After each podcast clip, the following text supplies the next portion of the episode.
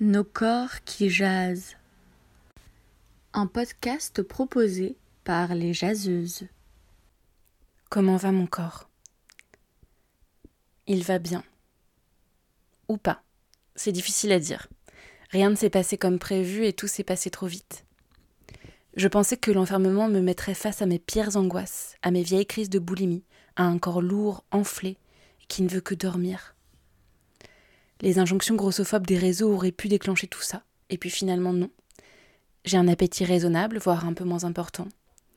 J'ai beaucoup dormi les premiers temps, mais maintenant je m'endors vite et me lève assez tôt. Mon corps traverse plein de rêves étranges, mais j'ai le sentiment de reprendre des forces.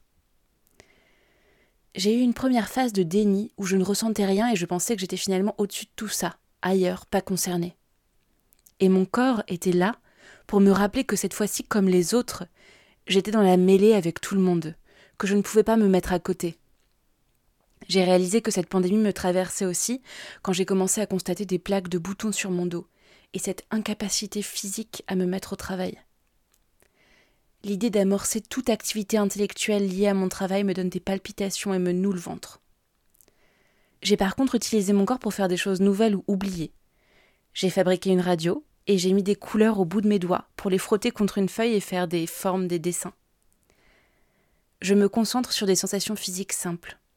Mes pieds sur le sol, la fraîcheur du verre d'eau, les jeux de lumière à travers ma fenêtre, la brise qui s'infiltre je respire. J'étire mon corps et je fais du yoga. Ces jours-là, je vais bien, tout pèse moins lourd. Ma plaquette de pilule me rappelle tous les soirs quel jour. J'ai arrêté de me raser les aisselles et je trouve ça beau.